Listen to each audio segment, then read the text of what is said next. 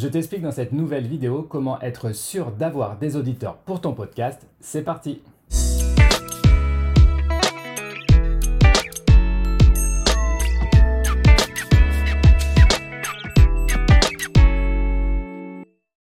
C'est sûrement l'une des étapes les plus importantes dans la création d'un podcast trouver la bonne idée qui sera ensuite écoutée par ton public. Alors disons-le tout de suite, si ton souhait pour ton podcast c'est juste de parler d'un sujet qui t'intéresse sans te soucier de l'audience qu'il y a derrière, c'est ton choix, je le respecte, vas-y tu peux foncer tête baissée. En revanche, si tu veux parler d'un thème qui t'intéresse et en plus fédérer une communauté autour de ton podcast, il va falloir dès maintenant bien réfléchir au sujet de ton podcast. Pour moi, il faut se poser deux questions importantes. De quoi je veux parler dans mon podcast Qui va vouloir écouter mon podcast et même s'abonner à ma chaîne Pour cette première question, là c'est toi qui sais exactement quels sont tes sujets de prédilection, tes passions ou les thématiques que tu as envie d'aborder. Généralement, cette première étape est maîtrisée car l'idée de faire un podcast repose beaucoup déjà sur une envie de parler et d'échanger sur un sujet particulier. Le deuxième point important, c'est ta cible. Alors oui, je sais, dit comme ça, cela peut choquer certaines personnes. Mais bon, on est dans les médias et les émissions sont faites pour plaire à une catégorie spécifique de la population. En marketing, cela s'appelle créer un persona et si le sujet t'intéresse, je te propose de l'approfondir. Avec le livre de Mathieu Tranvan, élaborer des personas marketing qui convertissent et boostent vos ventes. Alors bien sûr, dans ton podcast, on ne parlera pas de vente, quoique, mais ce livre te permet de comprendre l'importance de définir des personas. Et cette étape est vraiment importante et tu vas me demander pourquoi. Tout simplement, en connaissant ton public cible, tu vas pouvoir adapter le contenu et le discours de ton podcast.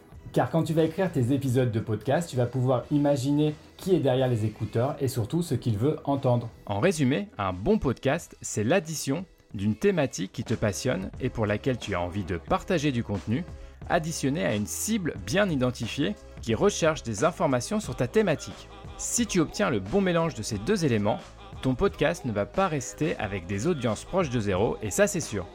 Une fois que tu as défini le thème de ton podcast et ton public cible, il va falloir maintenant définir quel type d'émission tu vas vouloir faire et combien de temps elles vont durer. Pour la forme de tes émissions, il existe de nombreuses possibilités que tu vas pouvoir par exemple répéter d'épisode en épisode ou tu vas pouvoir également les alterner. Par exemple, tu peux faire des interviews en studio, une présentation seule, des micro-trottoirs. Il existe de nombreuses possibilités, à toi de trouver le style qui te paraît le mieux. Pour t'aider à structurer ton contenu, je te conseille d'aller sur le site 24 heures dans une rédaction. Tu vas trouver plein de fiches conseils utilisées par les journalistes pour préparer leur contenu. Enfin, pour terminer cette vidéo et pour vraiment être complet sur le sujet, il va falloir que tu réfléchisses dès maintenant à la durée de tes émissions. Là aussi, il s'agit de trouver la meilleure formule qui te permette d'avoir le temps de faire passer tes idées et qui conviennent à ta cible. Des émissions courtes sont adaptées pour des conseils ou des sujets d'actualité par exemple. En revanche, une interview est beaucoup plus longue.